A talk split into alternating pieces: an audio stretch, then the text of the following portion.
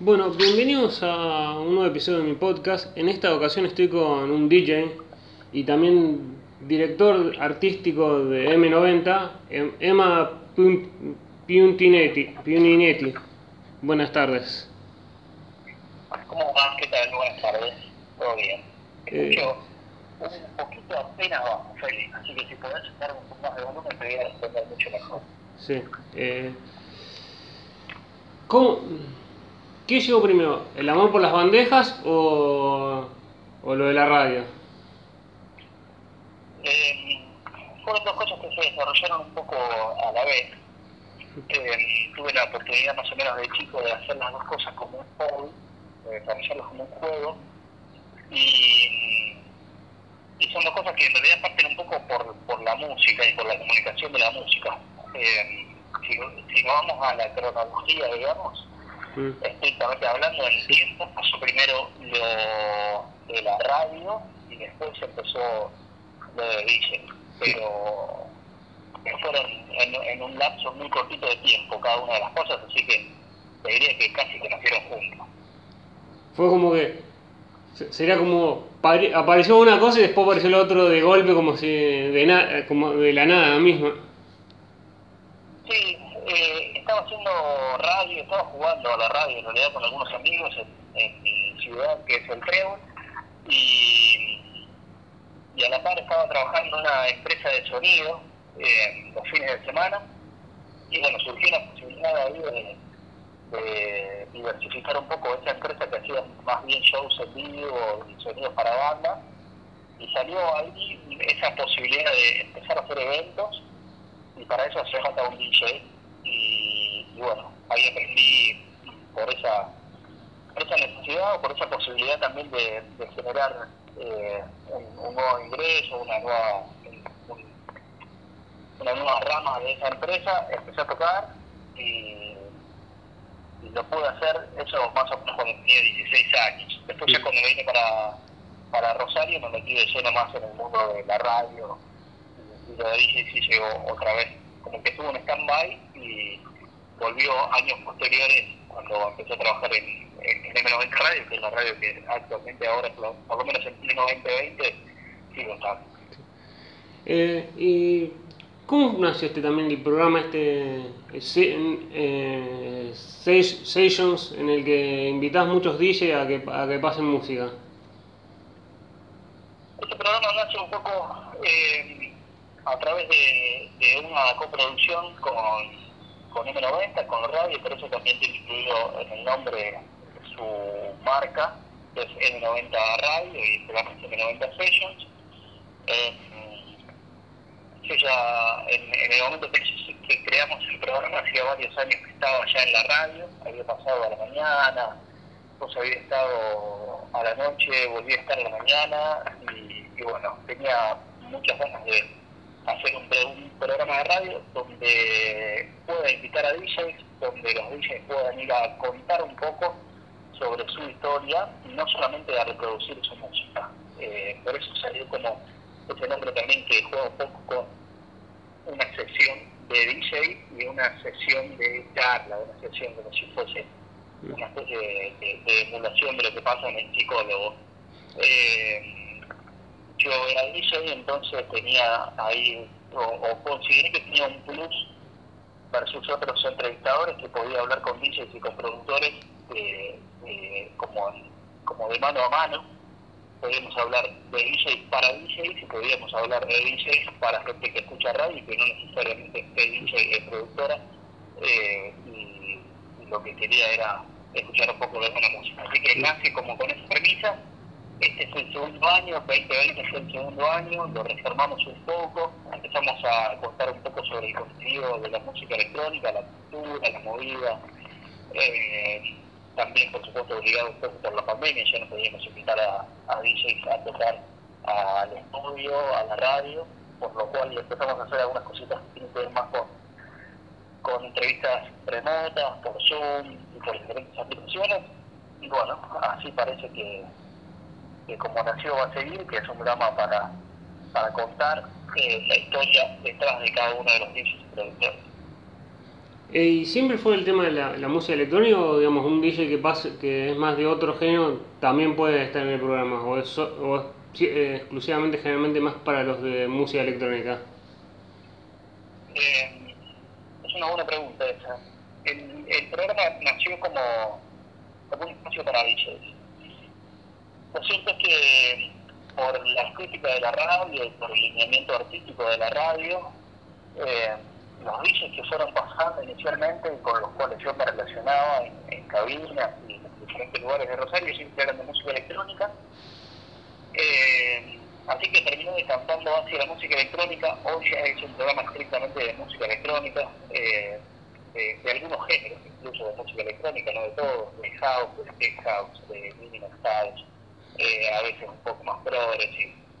Eh, géneros que son un poco más radiables también y, no son tan de pista, no son tan oscuros o no son tan de nicho.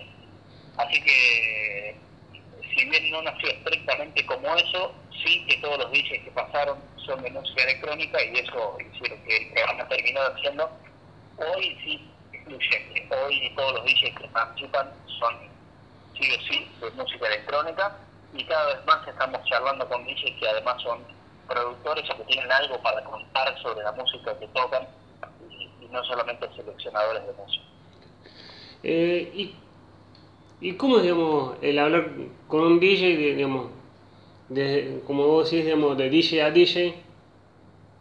Digamos, es, ¿Sentís que el, que el, entrevistado se siente más cómodo, digamos, hablando con, como se dice mucho, con un par? Eh, yo creo que que en realidad el plus es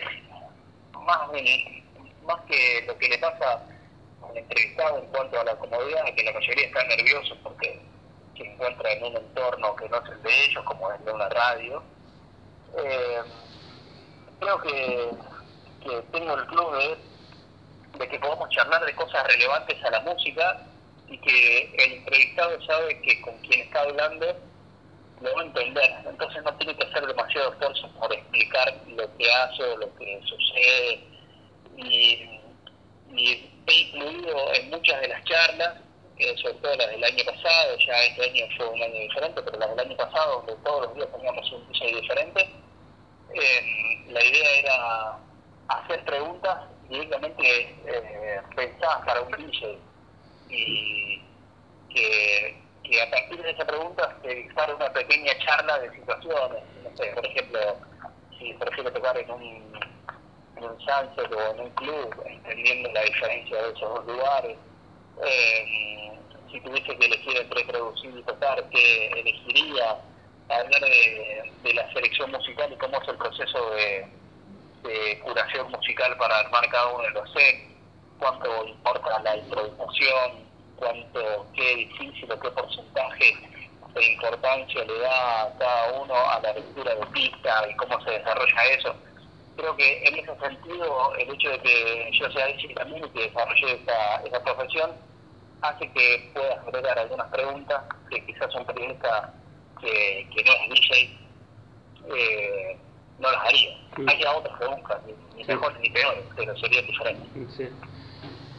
Y de, digamos, de lo que a veces te cuentan los, los DJ, cuando vos, digamos, cuando vos te presentás y, to, y tocas eh, con, con, esto, del, cuando, más, cuando sos DJ, ¿las, ve, ¿las ves reflejadas o es como estoy más concentrado en, en, mi momento y, y, lo, y, y lo otro lo pienso ya cuando ya no estoy tocando? Eh, cuando, cuando estoy tocando en realidad te diría que casi que estoy 100% concentrado en eso.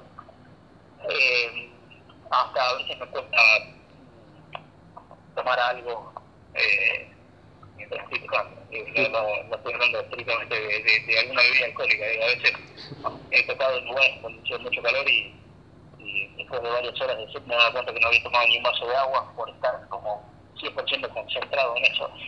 Así que en, en el momento donde toco como que solo existe eso. Muy rara vez eh, puedo estar como con la cabeza en otro lado. Sí que he usado algo que siempre también conté, por lo menos durante el primer año en el programa y lo he planteado en charlas y todo, que eh, muchos de los DJs que fueron pasando por el programa me fueron nutriendo de herramientas para que yo pueda desarrollar mejor mi trabajo. Y es algo que he ido incorporando a lo largo de, mi carrera, digamos, y el hecho de poder ir hablando con otros DJs y que ellos me cuenten su visión sobre la música, su visión sobre la pista, qué piensan sobre determinada situación, sobre determinada herramienta, sobre determinada música, que me cuenten de metodologías de trabajo, eh, de armado de set, de gestión de fechas y un montón de cuestiones que, que hacían a cada una de las entrevistas, eso sí me ha ido nutriendo para que yo sea un mejor profesional. Pero una vez que se pone play al primer track, rara vez tengo tiempo de, de desconcentrarme y de salir como de esa construcción que, que hacemos. Por ahí en set, que son un poco más largos, eh, ahí sí hay una, una, una cuestión diferente, pero cuando hay gente del otro lado, que ahora en este año fue un poco difícil de lograr, eh, cuando hay gente del otro lado, eso requiere, o por lo menos a mí me requiere concentración total y una conexión con ese momento que no se puede romper con otra cosa.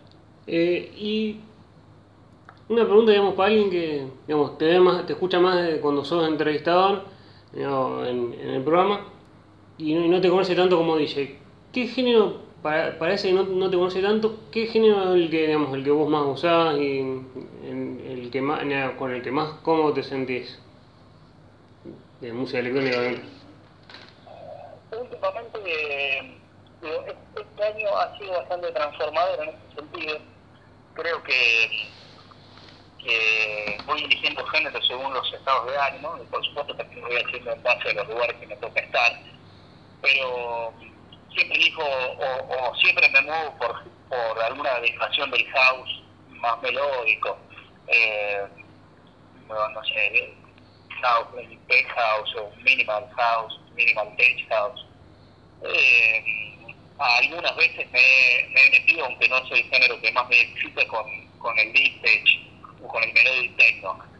Eh, creo que esos, esos son un poco mis, mis límites, del house al al melody techno, al, al deep tech, pasando ahí en el medio por, como te digo, tech house, minimal tech, eh, un house un poco más, más funk, un poco más disco, pero así como tengo claro algunas cosas que entran en mis límites, tengo claro algunas cosas que no me gustan y, algunos géneros en los cuales no me meto, como el techno, como el trance, como el progressive, eh, así que esos serían un poco mis límites, los que están adentro y los que están afuera. Eh, una pregunta algo que siempre me ha, me ha sonado curioso, ¿por qué son a veces tan largas, no sé, de 100, eh, de 7, 8 minutos las canciones de, de, música electrónica? Es algo que me, siempre me ha sorprendido. Eh, eso tiene que ver con una estructura musical, principalmente. Eh, la música electrónica o las, hay, hay ciertos géneros dentro de la música electrónica que son muy progresivos, y no, no estrictamente solo progressive house, eh, son como llevados a otros géneros, canciones de, de Pink Floyd o de, eh, de Pink Floyd, rápidamente, o de Yes, que son, son canciones muy largas porque, porque requieren de mucha construcción eh, porque cuenta una historia que estructuralmente es muy larga. De todas maneras, es cierto también que muchas de las canciones que a veces uno conoce de música electrónica, de algunos géneros de música electrónica, son las versiones extendidas o son las versiones que solemos usar los DJs para mezclar y están justamente extendidas en tiempo como para tener un desarrollo de mezcla que no interfiere con el formato de la canción. Digo, hay muchas canciones que duran tres minutos, cuatro minutos y que después se remixan para pista o para mezcla y se llevan casi a 6, 7 minutos. Eh, esa puede ser una alternativa y si no otra, hay ciertos géneros como el progressive, por ejemplo, el melodic techno, el vintage, eh, el trance, y cada canción requiere de ese tiempo aproximado para desarrollarse estructuralmente y para contar la historia que quiere contar. Eh, así que hay algunos géneros que requieren de este tipo, por eso hay un promedio de, de canción de 7 8 minutos. ¿Y cuál es el set que, digamos, cuando te tuviste presentado, digamos, tenías una fecha, te sorprendió de lo largo que, de que te quedó o, o el tiempo que te llevó a armar un set, no sé, el más largo que te, haya tocado preparar? Dijiste, qué largo que fue este set. Eh, yo calculo que un set largo habrá sido de 5 horas, 5 o 6 horas. Eh, es un set bastante largo para la música que yo toco también. Eh, digo, para los géneros que yo toco, 5 horas, 6 horas es bastante tiempo. De todas maneras, también está bueno. Eh, se, se, preparan de manera diferente también, ¿no? Como un set corto, eh, dependiendo también el, el, el contexto. Digo, no, no solo importa la duración, sino eh, el, el, contexto global. No es lo mismo hacer bailar, por ejemplo, a, a, a un público en, en, seis horas que, musicalizar un evento o que musicalizar un sunset, por ejemplo, de seis horas.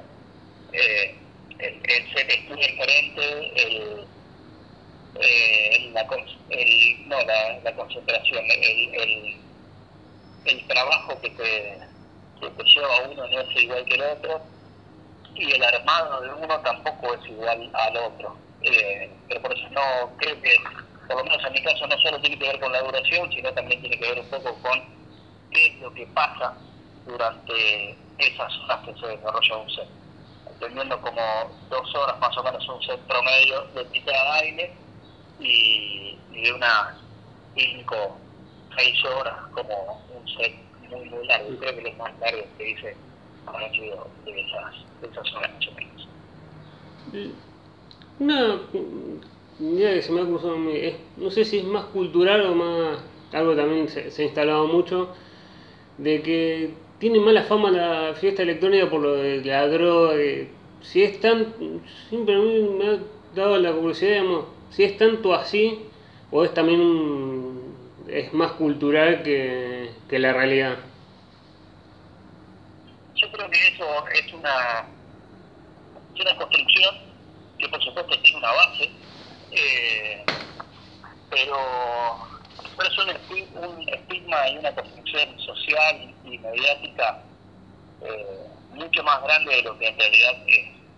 Eh, y, mucho más injusta de lo que se plantea y desarrollo.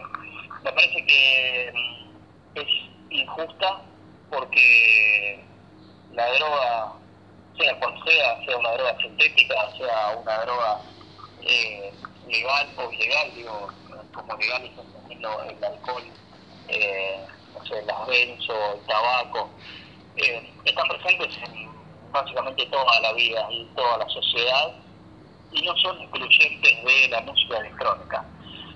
Eh, yo creo que hay una construcción mediática también grande, es muy fácil eh, generar, por ejemplo, en estos tiempos clics o visualizaciones eh, o mantener cautivo a un espectador en televisión si se habla de droga eh, en una fiesta de música electrónica.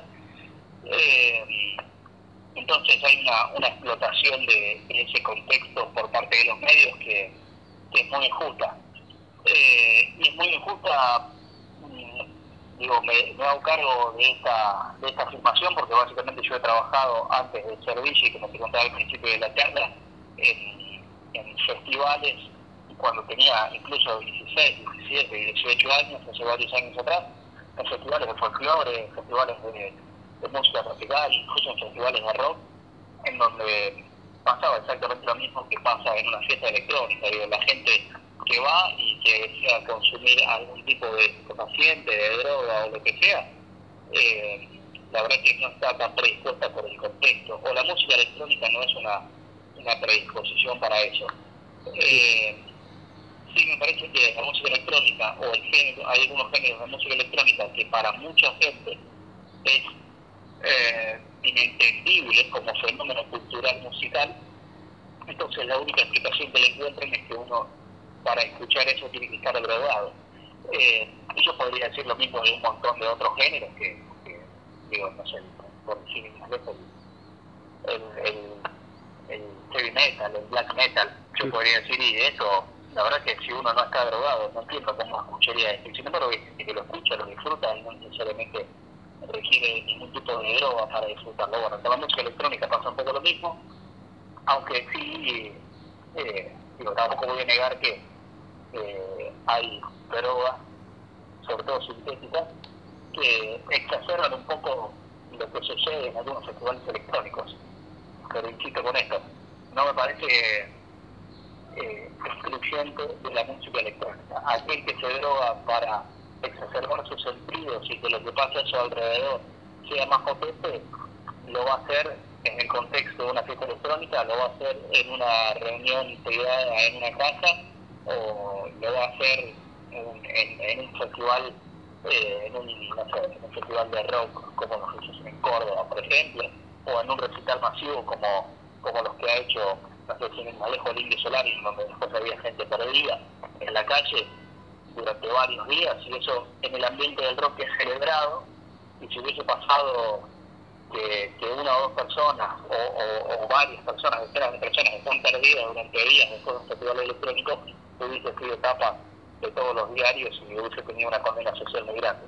Entonces me parece que la base está, como está en la sociedad, que la droga da vuelta entre, entre todas las personas, pero estrictamente la música electrónica está exacerbada por una, por, una búsqueda de, de, los medios, sobre todo de clics, de visualizaciones, de televidentes o de, de lectura de titulares.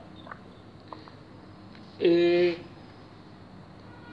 ¿Cuál es la función, que algo también me sorprende esto, la función del director artístico de una radio? ¿Cuál, es la función? Bueno, el director, digamos, el que, decide que si no, o si están, hay un programa en la radio, ¿cuál es la función del director artístico? La verdad que no sé si hay estrictamente una, una función, lo que yo te voy a contar es cuál es la función que yo trato de desarrollar como, como director artístico, como coordinador artístico. Eh, y en principio tiene que ver con, con generar una identidad de la radio eh, y con trabajar esa identidad de una manera artística. La radio está hecha por personas y por voces y música principalmente, y las dos cosas son actos artísticos, entonces mi trabajo es un poco coordinar tratar de ayudar a que todo eso pase. Eh, estando atento a lo que pasa musicalmente hablando, a los temas que, se tocan y se deciden, a los, a los, planteos que se hacen al aire, a, de lo que se habla y de lo que no. Eh, en mi caso y, en el caso de, Rosario y de M90, eh, que es una radio que ha ido cambiando con el tiempo. Yo hace cinco años que estoy trabajando en la radio y, cuando entré era una radio estrictamente musical y hoy es una radio de, programa. Mi función es prácticamente eh, la misma, que es mantener la identidad de la radio independientemente de lo que pase. Y bueno, en eso a veces soy consultor de programas, a veces soy corrector de programa, a veces soy eh, quien, quien selecciona la música, a veces soy quien ayuda a que, a que las ideas que tiene cada uno de los productores y los conductores de, cada uno de los programas se puedan desarrollar dentro de, lo que la radio quiere también. Y, y bueno, es quien, en, en mi caso soy quien trata de, de mantener que todo pase por, por esos límites que, nosotros nos proponemos como radio, lo que queremos que pase y lo que no queremos que pase, y de ayudar básicamente a, todos los que participan en la radio a que, a que estén más en línea con la propuesta artística que tiene en este caso de Esto es mi trabajo a grandes rangos. Esto diariamente, por supuesto que va, va cambiando, me va llevando a pasear con diferentes lugares pero el objetivo siempre es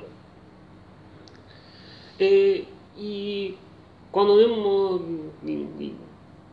a tu familia, cuando arrancaste con esto de la radio y también con lo del DJ, te dijeron, te, dijeron un perjuicio diciendo, dedicate mal en la radio, que es lo que se cree más, digamos, es un trabajo más serio y lo del DJ es como un, que lo veas más como un hobby o es como, esta tu decisión, te apoyamos en lo que sea. Eh, esa segunda. Mi familia en realidad siempre ha sido muy abierta a todas nuestras propuestas y hablo de, propuestas porque básicamente somos cuatro hijos y, y los cuatro hemos decidido ir emprendiendo en en trabajos y en oficios que, son un poco rupturistas de los mandatos tradicionales, por fuera de las carreras de universidad más aceptadas, más conocidas, que son las que generalmente se eligen cuando uno viene del pueblo, de una ciudad chica a la ciudad. Eh, así que en ese sentido siempre me apoyaron, incluso fue mi, mi viejo quien me, quien me hizo un puente para que yo empezara a trabajar en la empresa donde trabajé, eh, mi siempre muy contenta con, mi trabajo en la radio. Y tengo la suerte que, que bueno, es, más evidente a medida que pasan los años que soy un afortunado, porque somos afortunados todos mis hermanos, y yo en, en, tener unos padres que básicamente lo único que les preocupa es que nosotros seamos felices, sin importar el título que tengamos, sin importar la carrera que tengamos, sin importar nuestro estatus social, económico, lo que sea. Es como el, su única preocupación es que nosotros seamos felices y, en todo lo que nos puedan ayudar y en todo lo que puedan ellos contribuir para que eso suceda, eh, siempre lo harán y siempre lo hicieron. Así que nunca cargaron de prejuicio ninguno de mis trabajos, nunca me incentivaron a que otra cosa, todo lo contrario, siempre estuvieron ahí para apoyarme, para, para acompañarme cuando lo necesité, para acompañarme emocionalmente. Eh, económicamente, siempre estuvieron estimulándome a que, a que desarrolle más habilidades para seguir nutriendo mis carreras, así que eh, tengo la, la, suerte por lo menos de que nunca han cargado de prejuicios mis trabajos y siempre fueron eh, muy receptivos a mis nuevas ideas incluso y, muy decididos a apoyarme, así que como DJ, como, como en mi trabajo como radio, me sentí acompañado siempre por mi familia, o sea, por mis padres y por mis hermanos también. Eh, ¿Y cómo te contactas con los DJs? Algunos conocí y, algunos pueden ser que no, no tanto, digamos. Realmente, ¿cómo, los, eh, ¿cómo te contactás para presentarlos en la radio? Y si te sorprendió uno, vos dijiste, le mando al intento contactarme y, y, pensabas, no, no me va a contestar y te, te sorprendió con contestarte o te sorprendió al verlo en el, en el, en el programa o cuando tocaba? Eh, el, cómo es muy sencillo en, en, en pleno, pleno 2020 o, o, 2019, que es cuando nació este programa. Por supuesto que las redes son el principal canal de contacto y muchas cosas han pasado por ahí. Al principio tenía que salir a buscar y no fue muy difícil llegar a un momento en donde, los DJs que tenían gran tarde nos escribían a nuestras redes o nos escribían a, a, contactos privados. Digo, es un programa cuando nació que básicamente no tenía ningún tipo de, competencia y, no había nada igual, sigue hoy sin haber nada igual, así que no me es muy difícil, o no sé, es muy difícil tanto a mí como como Milu, que, que este año nos está en producción, conseguir que los, los DJs que nosotros queremos estén, estén y, siempre tenemos más solicitudes que espacio. Así que eso me parece súper feliz. Y, que me haya sorprendido alguno en particular, la verdad que no, porque porque nunca me imaginé que alguien no pudiera contestarme. Eh, digo, eh, uno suele esperar de los demás lo que uno se imagina que es uno mismo. Eh, entonces, en ese sentido, nunca espero que no me den bola, porque yo siempre doy bola y siempre estoy eh, predispuesto a ayudar, a estar, a contestar, a, sumar siempre que pueda. Eh, y todos son iguales. Y alguno no me ha contestado, en realidad, no, todos los que, los que hablamos y todos los que hemos preguntado para que estén y nosotros hemos invitado siempre nos dijeron que sí, con la mejor.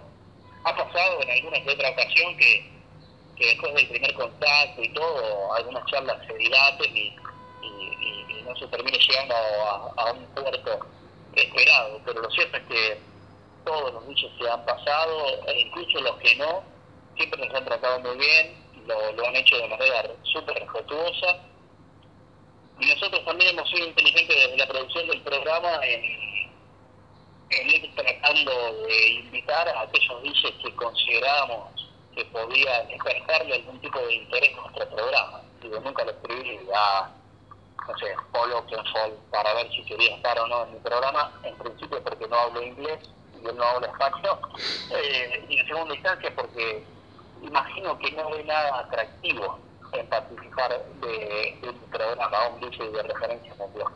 Entonces, siempre lo pensamos más como, bueno, nosotros queremos que ustedes formen parte, queremos invitarlos a charlar, y el objetivo es también que a ustedes esto les sirva, les sirva para quizás contar y charlar algo que nunca han charlado, para mostrarse de otro lugar, eh, para contar algo nuevo, para mostrar algo nuevo, eh, como un mimo a, a una carrera o al desarrollo profesional, así que siempre que hemos invitado nos han respondido súper bien.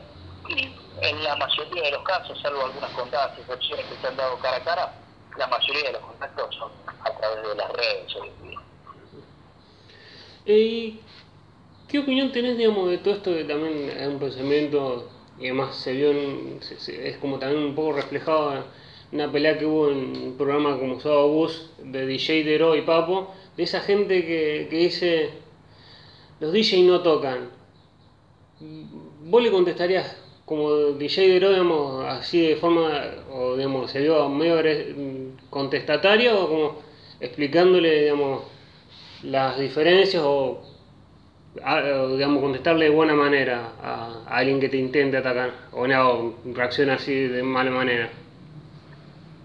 Eh, no, en principio creo que si si no tuviese mi segundo nombre, mi segundo nombre podría ser moderador. Así que em, no voy a contestarle a nadie que intente atacarme. En todo caso, charlaré con alguien que tenga ganas de charlar y que esté abierto a cambiar de opinión. Eh, si alguien viene y me dice que los DJs no tocan, eh, yo le digo que tiene razón, porque tiene razón. El DJ no es un músico, como un músico no es un DJ, y me parece que no tiene nada de malo ninguna de las dos cosas eh, es como plantearle a un arquitecto que, que sí, pero vos no sos el que después la mezcla y pone los ladrillos. Sí, no, la verdad que no, es como porque son dos cosas totalmente diferentes. Eh, DJ eh, trabaja con la música y, y un músico eh, también trabaja con la música y son dos trabajos diferentes. Son dos trabajos que no se pueden poner a la par porque básicamente son dos profesiones o dos oficios o, o o dos eh, desarrollos artísticos diferentes, que cada uno requiere sus propias habilidades y que cada uno tiene su propio mercado y que en, algunas ocasiones y, por, y porque el mercado lo ha dispuesto así, eh, se han propuesto como una competencia. El DJ habitualmente es más barato que una banda, porque básicamente el DJ suele ser una persona y una banda está conformada por varios. Pero después en, todas las otras cuestiones, eh, no, no, me, parecen cosas comparables. Eh, y, el, y trabajo del DJ es el trabajo de un entretenedor muchas veces, y si el DJ no es productor, eh, DJ no, no toca música, no ejecuta instrumentos musicales, ejecuta otro instrumento o ejecuta otra herramienta que puede ser una bandeja, puede ser vinilo, puede ser eh, un controlador MIDI, puede ser no sé, un launcher, un launchpad o, o, o alguna otra herramientas, pero ante la afirmación de que los DJs no tocan y no son músicos, es verdad, eh, así que no, no tendría nada que discutir en ese sentido, como tampoco discutiría con alguien que, le permite a un músico, no, porque usted no sabe mezclar música, es como, eh, la verdad que está bien, porque el, músico no tiene por qué saber, el músico también no tiene por qué saber mezclar esa música o, o, generar una construcción eh, sonora que es la que básicamente se ve al DJ. Y me parece que esa discusión que, tuvo Carlos con Veró, eh, o sea, es una una, una situación que, que a mi criterio expone dos cosas. Un, por un lado, un DJ que, está representando en ese momento una escena inminente en Argentina y en el mundo, que es el de la música electrónica, y, y por otro lado, un, un músico de la vieja escuela que no, no veía con buenos ojos que básicamente esas personas le vengan a quitar un poco su trabajo y sin entender demasiado la, la situación y sin estar abierto tampoco a, una discusión o, a entender eso que pasa, ¿no? Creo que desde ese, desde ese momento hasta ahora han pasado varios años y, y, ambas carreras, la del músico y la del DJ, se han ido desarrollando cada vez más o, o, o de manera diferente y hoy no es raro ver a un músico que sea DJ o a un DJ que sea músico, a un DJ que sea productor, eh, o a un músico que empiece a producir música electrónica, incluso viniendo de otros géneros. Así que me parece que es una discusión que, que quedó que quedó bien para ese momento, pero que ya hoy no se da. Eh, y, y, ahora te hago la última, eh, seguir en dos partes. Eh, la primera parte de la última es, desde que arrancaste digamos, con lo de la radio y con, con los DJ, hasta ahora, mirás para atrás y decís, hubiera tomado esta decisión de otra manera o, o no, más allá de si te más la pregunta es si te arrepentís de algo de lo que hiciste. Y la segunda sería, alguien que se quiere animar a, ya sea estar en una radio o, o, ser DJ y por algún prejuicio de que no, no vas a poder, no vas a llegar o, o lo que sea, no sé, ¿qué le dirías vos para que se anime?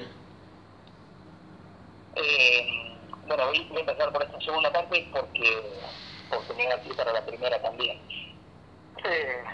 A alguien que tiene ganas de hacer algo, cualquier cosa le diría que lo haga. Si es lo que, lo que le motiva y si es lo que le despierta cierta pasión. Si no está seguro si va a despertar una pasión o no, que lo haga igual porque es la única forma de saberlo. Eh, todas las cosas hechas con pasión, con amor, con dedicación y con disciplina y con profesionalismo terminan dando dinero, eh, no porque la vida sea justa, sino porque las cosas dan dinero cuando se hacen bien. Y, si uno hace las cosas apasionadamente y por propio por propia motivación, eh, se termina haciendo bien. Eh, o sea que no sea el dinero una motivación, sino que entendamos nuestros quehaceres de la vida que nos llevan mucho tiempo como algo que nos tiene que generar en principio satisfacción y nos tiene que hacer seres más felices. Después, siendo seres felices, eh, es probable que, hasta el dinero no sea tan importante. Eh, y, y, eso me sirve de base para decirte que todo lo que yo hice en mi vida hasta ahora básicamente es lo que hizo que sea quien soy hoy con decisiones más acertadas y menos acertadas pero si no hubiese tomado las decisiones que tomé no estaría en el lugar donde estoy y es un lugar en el que estoy súper feliz.